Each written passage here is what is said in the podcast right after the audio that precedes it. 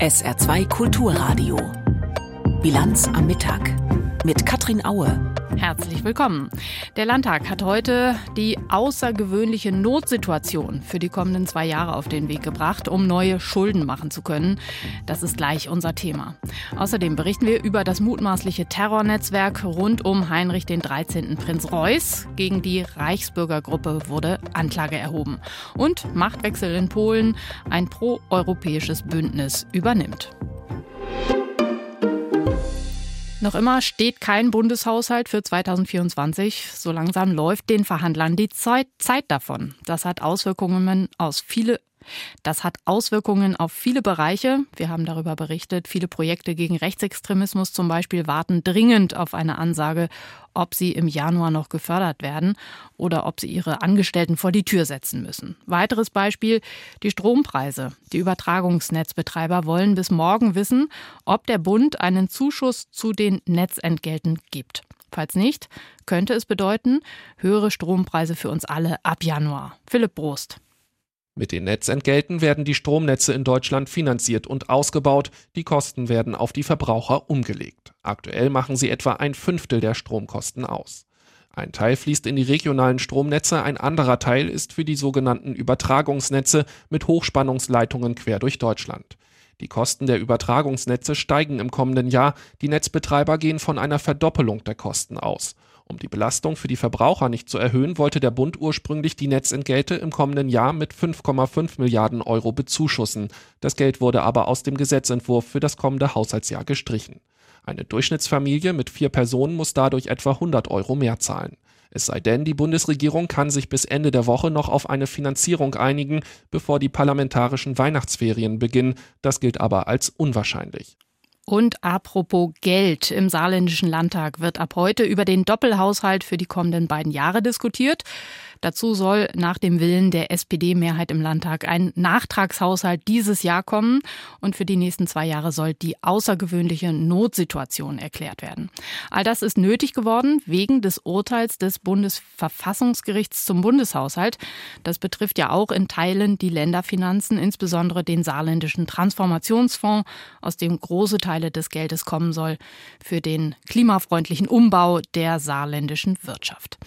Unsere Politikreporterin Denise Friemann hört heute im Landtag zu. Hallo Denise. Hallo. Der Finanzminister hat vorgeschlagen, jedes Jahr über den Transformationsfonds im Landtag abstimmen zu lassen. Kannst du noch mal kurz erklären, warum das das Problem lösen würde? Ja, du hast es gerade schon angesprochen, das Urteil des Bundesverfassungsgerichts. Das hat im Endeffekt gesagt, ganz einfach erklärt, sich für mehrere Jahre Geld in Sondervermögen auf die Seite legen, weil man einmal eine Notlage erklärt hat, das geht nicht mehr. Das ist schlichtweg verfassungswidrig. Aber genau das hatte die Landesregierung ja eigentlich gemacht. Sie hat 2022 einmal die Notlage erklärt, hat sie damals begründet mit dem Krieg in der Ukraine, den darauf angestiegenen Energiepreisen und die dadurch beschleunigte Transformation der Saarwirtschaft. Und damit wollte sie den Transformationsfonds für die nächsten zehn Jahre rechtfertigen. Und genau das geht jetzt eben nicht mehr. Es muss jetzt jedes Jahr neu die außergewöhnliche Notsituation festgestellt werden. Die braucht man generell generell immer wegen der Schuldenbremse, wenn man als Land Schulden machen will. Und es dürfen auch immer nur Kredite für das entsprechende Jahr aufgenommen werden. Das Geld muss dann auch in dem Jahr ausgegeben werden. Auf Juristendeutsch heißt das Ganze dann Jährigkeit und Jährlichkeit. Anders geht es nicht. Das wäre verfassungswidrig. Und heute hat der Landtag eben die Begründung der außergewöhnlichen Notsituation für dieses und nächstes Jahr auf den Weg gebracht. Final beschlossen wird sie aber erst am Montag. Davor wird noch der Haushaltsausschuss darüber beraten. Du hast es gerade gesagt, die Begründung der Notlage für die nächsten beiden Jahre hat die SPD-Fraktion heute schon auf den Weg gebracht. Da ist heute wieder der Krieg in der Ukraine und der Energiepreisschock mhm. angegeben worden. Trägt denn das für die nächsten zehn Jahre? Ja, genau das wird die große Frage der nächsten Jahre sein. Und auch aus den Reihen der SPD hört man da teilweise Zweifel. Denn ja, aktuell dauert der Krieg in der Ukraine an. Die Energiepreise sind auch weiterhin hoch. Und die Transformation der Saarwirtschaft, die steht ja gerade noch ganz am Anfang, zum Beispiel hin zur grünen Stahlproduktion. Aber es wird jedes Jahr schwieriger werden, diese außergewöhnliche Notsituation zu begründen. Denn die Maßnahmen, die jetzt aus dem Transformationsfonds bezahlt werden sollen, zum Beispiel eben die 780 Millionen Euro Landesmittel, Bundesmittel für die Stahlindustrie, die sollen ja auch dazu beitragen, diese Notlage zu beseitigen. Das heißt, die Begründung für die Notlage, die muss immer detaillierter ausgearbeitet werden. Es wird eben immer schwieriger, die zu begründen. Und ob das deshalb über die nächsten zehn Jahre trägt, das ist äußerst fraglich. Wir haben schon ein paar Mal darüber gesprochen, dass die CDU im Landtag den Transformationsfonds kippen will. Wie wahrscheinlich ist denn das, gerade auch vor dem Hintergrund der Debatte, die du heute gehört hast? Also die CDU-Fraktion ist die einzige, die klagen könnte. Das stimmt. Die AfD-Fraktion ist zu klein dafür. Aber dass die CDU tatsächlich klagen wird, das ist sehr, sehr unwahrscheinlich. Denn auch der CDU ist klar, dass das Saarland dieses Geld dringend braucht. Und trotzdem hat Fraktionschef Toscani heute gesagt, das Ganze müsse kürzer, kompakter und konkreter sein. Denn rund 2,5 Milliarden Euro Schulden für das Saarland, das sei einfach zu viel. Im Januar will die CDU deshalb nochmal genau über die Verwendung der Mittel sprechen. Und die AfD als dritte Fraktion im Landtag, die hat den Antrag zur Feststellung der Notlage für dieses und nächstes Jahr als einzige heute abgelehnt. Fraktionschef Dörr sagte, es gebe keine außergewöhnliche Notsituation und das Geld solle stattdessen vom Bund kommen. Aber ich habe es gerade schon gesagt, die Fraktion im Saarland ist zu klein, um gegen den Transformationsfonds zu klagen. Das könnte nur die CDU. Jetzt mal rein theoretisch, wenn das Geld nicht kommen sollte, dann würde ja auch der saarländische Anteil für den Umbau der Stahlindustrie fehlen. Gestern erst hat ja Bundeswirtschaftsminister Robert Habeck das Geld vom Bund dazu zugesagt. Rein theoretisch wären die Bundesmittel mit dem Ende des Transformationsfonds auch weg und stünde dann sogar der gesamte Umbau der saarländischen Stahlindustrie auf der Kippe? Ja, das wäre tatsächlich so. Also die 2,6 Milliarden Bundesmittel, die du gerade angesprochen hast, die bekommt das Saarland nur, wenn es auch seinen Anteil zahlt. Aber ich habe es gerade auch schon gesagt, allen hier ist klar, dass das Geld existenziell für die saarländische Stahlindustrie ist und niemand hier wird etwas dafür tun, dass diese 780 Millionen Euro nicht ausgezahlt werden können. Haushaltsdebatte heute im Landtag. Denise Friemann war das mit Informationen. Vielen Dank. Gut ein Jahr sind die bundesweiten Razzien jetzt her gegen mutmaßliche Mitglieder eines Netzwerks aus Reichsbürgern, Verschwörungsideologen und Querdenkern. Unter ihnen war der Frankfurter Geschäftsmann Heinrich der 13. Prinz Reuß. Jetzt hat der Generalbundesanwalt Anklage gegen 27 von ihnen erhoben. Ich habe vor der Sendung unseren ARD-Terrorismusexperten Michael Göttschenberg gefragt, was der Generalbundesanwalt den Angeklagten konkret vorwirft. Der Generalbundesanwalt äh, wirft der Gruppe vor, dass sie einen Staatsstreich geplant hat, das heißt die verfassungsmäßige Ordnung der Bundesrepublik Deutschland beseitigen wollte, um eine neue verfassungsmäßige Ordnung zu errichten, die sich orientiert haben soll an der Verfassung des Deutschen Kaiserreichs von 1871. Und der Generalbundesanwalt äh, nimmt dieses Verfahren sehr ernst. Äh, das macht allein die Tatsache deutlich, dass hier 27 Beschuldigte ein Jahr lang in Untersuchungshaft saßen und dass die Ermittlungsakten mehrere hunderttausend Seiten füllen. Nach allem, was man bisher weiß, wie weit war denn die Gruppe mit den Vorbereitungen für den geplanten Umsturz? Allem Anschein nach äh, nicht weit und nach allem, was wir hören ähm, aus den Ermittlungen, äh, äußern sich auch äh, die Beschuldigten, die sich überhaupt eingelassen haben zu den Vorwürfen, dahingehend, dass sie selbst gar keinen gewaltsamen Umsturz äh, geplant hätten, sondern dass das irgendeine obskure Geheimarmee hätte äh, übernehmen sollen. Und das macht eben deutlich, dass wir es hier mit Leuten zu tun haben, bei denen auch sehr viel Wahnsinn, Spinnerei dabei ist. Nichtsdestotrotz nehmen die Ermittler diese Vorwürfe sehr ernst, weil wir es hier eben auch mit Personen zu tun haben, die Zugang zu Waffen hatten, die äh, zum Teil zumindest äh, über eine militärische Ausbildung verfügten, zum Teil gar als Spezialkräfte ausgebildet waren und äh, man davon ausgehen muss, dass selbst ein untauglicher Versuch, äh, hier einen Staatsstreich in Angriff zu nehmen, äh, dazu hätte führen können, dass Menschen sterben. Vielleicht noch mal kurz zur Zusammensetzung dieser mutmaßlichen Gruppe. Ähm, einer von ihnen ist der Frankfurter Geschäftsmann Heinrich äh, der 13. Prinz Reuß, der ist so ein bisschen berühmt geworden. Was sind da noch für andere Leute so mutmaßlich drin in diesem Netzwerk? Ja, wir haben es hier mit einer sehr speziellen Mischung von Leuten zu tun, zum Teil Ex-Militärs, äh, Polizisten, aber eben auch mit dem Prinzen Reuß, einen echten, waschechten Prinzen, ein Vertreter des äh, früheren deutschen Hochadels, was natürlich auch eine Rolle spielt. Wir reden hier über äh, Reichsbürger, die äh, sich orientieren äh, an der Reichsverfassung des Deutschen Kaiserreichs, die die wieder in Kraft setzen wollen oder etwas Ähnliches in Kraft setzen wollen. Und da ist jemand, der mit einem Adelstitel ausgestattet ist äh, und hier die Führungsrolle einnimmt, eben äh, auch jemand, der über eine natürliche Autorität verfügt. Wir reden aber auch über äh, Menschen aus der Esoteriker-Szene, ähm, über Seher, über ähm, Astrologen, ähm, die dann auch darüber entschieden haben sollen, ob jemand nun dieser Gruppe angehören kann. Also insgesamt eine sehr obskure Mischung, aber eben auch mit dabei Menschen, die äh, an Waffen ausgebildet sind und auch Zugang zu Waffen hatten. Nochmal Stichwort Reichsbürger. Sie haben es eben genannt. Immer wieder finden ja in den letzten Jahren Durchsuchungen, Festnahmen im Umfeld von sogenannten Reichsbürgern statt. Ihr Eindruck, wie verbreitet bzw. wie gefährlich ist dieses Phänomen mittlerweile? Also die Reichsbürgerszene hat in den vergangenen Jahren äh, erheblichen Zulauf äh, erlebt und die Sicherheitsbehörden sind weit entfernt davon, das äh, als Spinnerei abzutun. Das hat man eine Weile lang getan, ähm, weil wir es natürlich hier zum Teil auch mit Leuten zu tun haben, die einfach nur keine Gebühren bezahlen wollen, die sagen, äh, mein Haus, mein Grund ist jetzt ein eigener Staat äh, und die Bundesrepublik, die gibt's ja gar nicht, die ist äh, für mich nicht zuständig und dementsprechend haben auch die deutschen Behörden mir nichts vorzuschreiben. das beschäftigt die Behörden Behörden ähm, in ganz erheblichem Maße. Aber jenseits dieser äh, Spinnerei äh, gibt es eben auch äh, ein sehr gefährliches Element, weil viele Reichsbürger eben auch ähm, Rechtsextremisten sind, äh, Zugang zu Waffen haben und äh, in den vergangenen Jahren auch deutlich gemacht haben, dass sie bereit sind, von diesen Waffen Gebrauch zu machen, äh, beispielsweise auf Polizisten geschossen haben. Und insofern nimmt man dieses Phänomen mittlerweile sehr ernst. Der Generalbundesanwalt hat Anklage erhoben gegen ein Netzwerk von Reichsbürgern, das einen gewaltsamen Umsturz in Deutschland geplant haben soll. Michael Göttschenberg war das mit Informationen. Eigentlich sollte sie heute zu Ende gehen, die 28. Weltklimakonferenz in Dubai. Aber dann kam gestern der Vorschlag des Konferenzpräsidenten Sultan Al-Jaber für das Abschlussdokument. Und der war erkennbar geprägt von den Forderungen aus den Erdölstaaten. Schluss mit fossilen Emissionen, davon war auf einmal keine Rede mehr.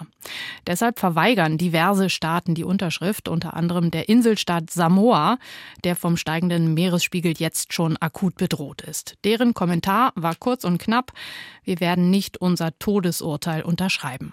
Martin Polanski mit der aktuellen Lage in Dubai.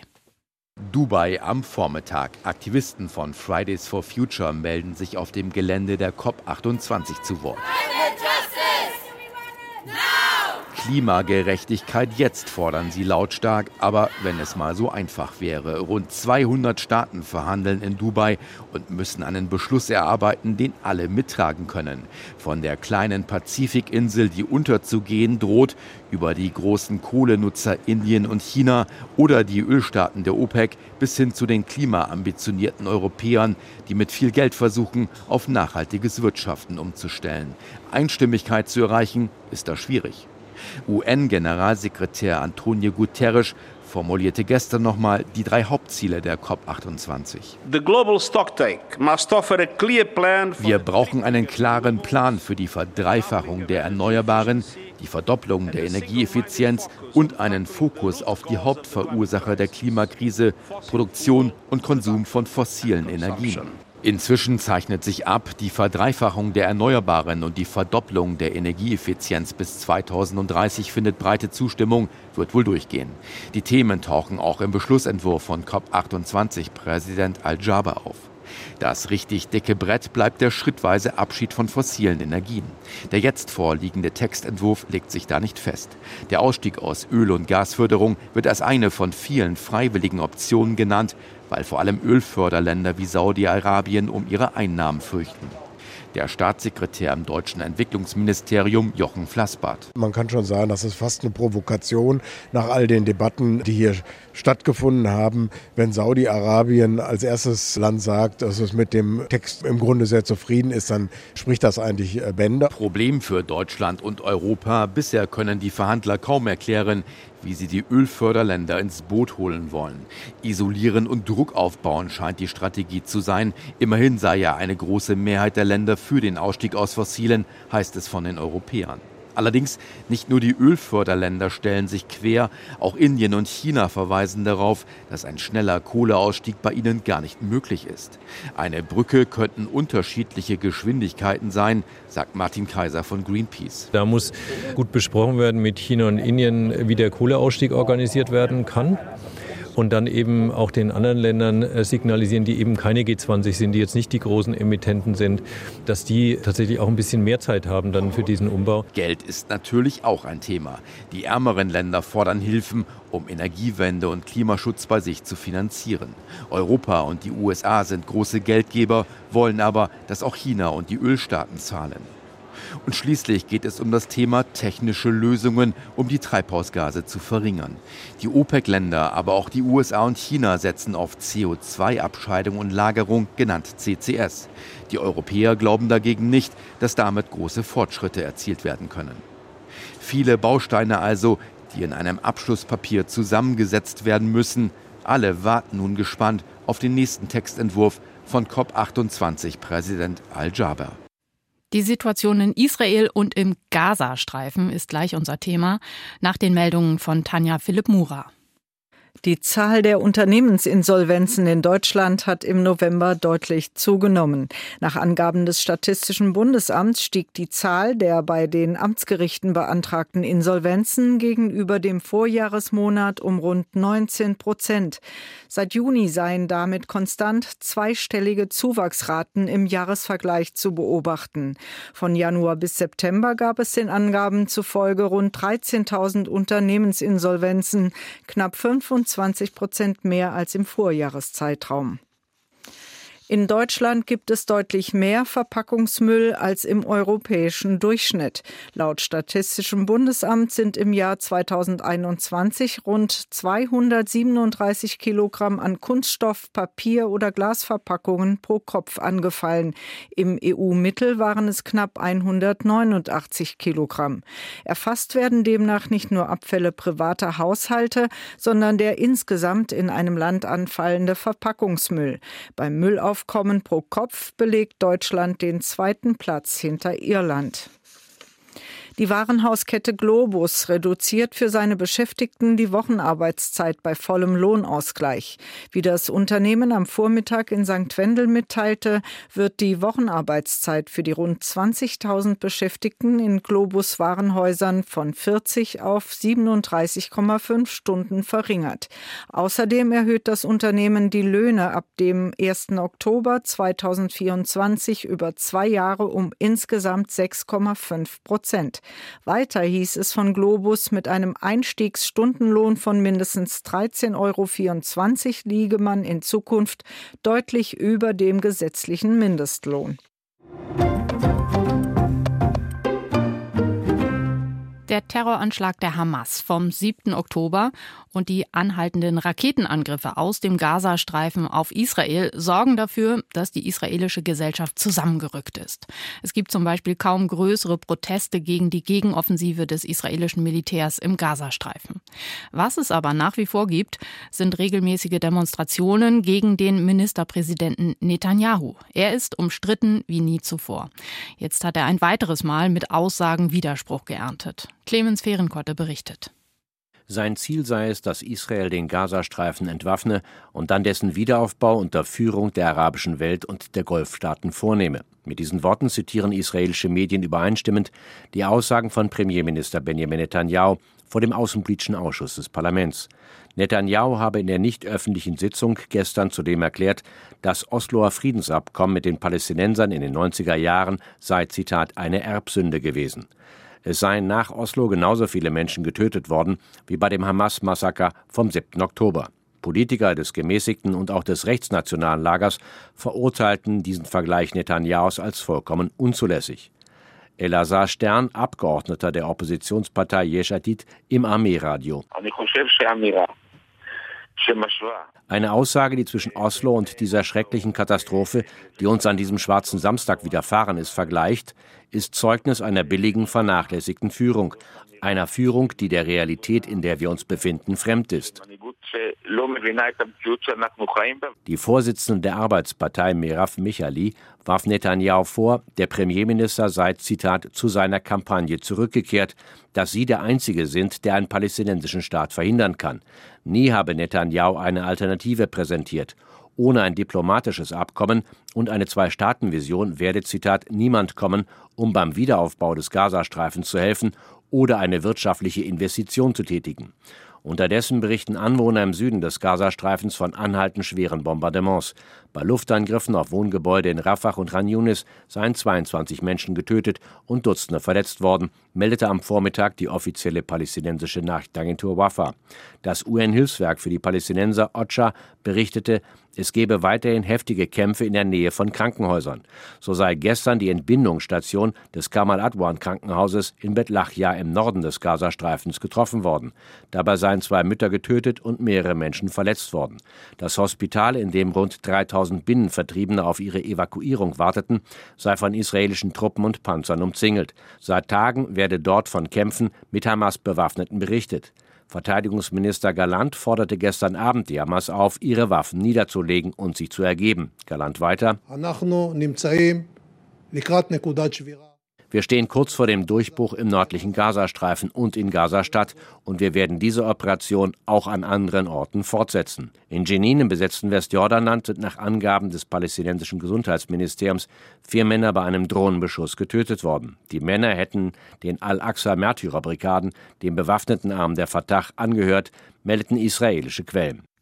Russlands Angriffskrieg gegen die Ukraine geht unvermindert weiter. Das ukrainische Militär schafft es weniger schnell als von vielen erhofft, das von Russland eroberte Territorium wieder zurückzuerkämpfen. Ein wichtiger Grund dafür ist, dass Militärgerät und Munition fehlen. Auch die Unterstützung der USA für die Ukraine bröckelt. Die Republikaner im Kongress wollen die Militärhilfe drastisch einkürzen. Jetzt hat US-Präsident Biden den Präsidenten der Ukraine Zelensky eingeladen wohl auch, um nochmal Überzeugungsarbeit im eigenen Land zu leisten. Julia Kastein berichtet. Stehende Ovationen für Volodymyr Zelensky vor einem Jahr in Washington. Demokraten wie Republikaner im US-Kongress kriegten sich damals kaum ein vor Begeisterung. Auch gestern zum Auftakt seiner Visite hielt der ukrainische Präsident eine Rede, diesmal aber nur an der National Defense University, der Hausuniversität des US-Verteidigungsministeriums. Zelenskys Botschaft Ukraine is the first front. Die Ukraine sei nur die erste Front in Putins Kampf gegen die Freiheit. Jetzt käme es darauf an, dass es nicht irgendwo anders auf der Welt eine zweite oder dritte Front gäbe. Diesen Kampf werde die Ukraine nicht aufgeben. Ihr könnt euch auf die Ukraine verlassen und wir hoffen, dass wir uns auf euch verlassen können. And you can count on Ukraine and we hope just as much to be able to count on you. Aber das Publikum für Zelenskys Botschaft ist diesmal nicht nur im Saal viel kleiner, sondern in den USA insgesamt viel skeptischer. Laut Umfrage des Meinungsforschungsinstituts Pew findet mittlerweile knapp die Hälfte der republikanischen Wähler die Hilfen für die Ukraine, bislang schon 100 Milliarden US-Dollar, zu hoch. Bei den Demokraten denken das nur 16 Prozent.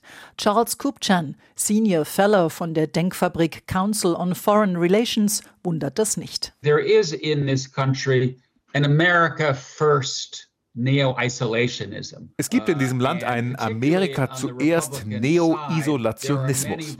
Vor allem bei den Republikanern gibt es viele Wähler, die sagen, warum geben wir so viel Geld in der Ukraine, in Afghanistan oder in Israel aus, wenn unsere Brücken kaputt sind und unsere Grenze von Migranten überrannt wird. Ein Wortführer dieser America First Politik ist Senator J.D. Vance aus Ohio. Bei CNN erklärte der Best Bestsellerautor vor Zelenskys Besuch. Alle, die ein Gehirn haben, wissen doch, dass dieser Konflikt mit Verhandlungen enden wird. Die Idee, dass die Ukraine Russland an die Grenzen von 1991 zurückweisen kann, ist doch einfach absurd. Das glaubt doch keiner.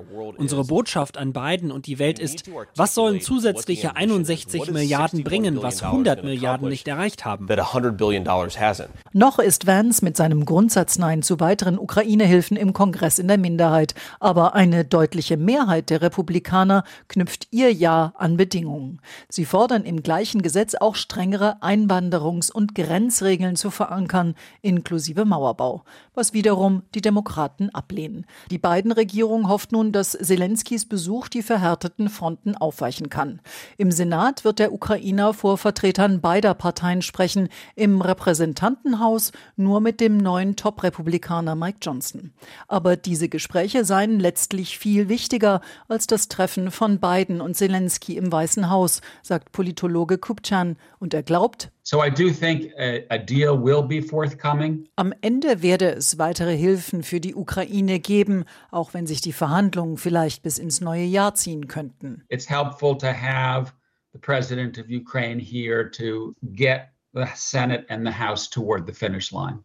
Der Besuch des ukrainischen Präsidenten könnte dabei helfen, Republikaner und Demokraten schneller zur Ziellinie zu bringen. Das gibt es auch nicht so oft, dass parallel zu Sitzungen eines Parlaments Public Viewing angeboten wird. In einem Warschauer Kino ist das gestern passiert. Dort in einem gut gefüllten Saal haben die Menschen mit Popcorn in der Hand verfolgt, wie die rechtsnationale Peace abgelöst wurde, wie Donald Tusk und sein pro-europäisches Bündnis mit der Regierungsbildung beauftragt wurden.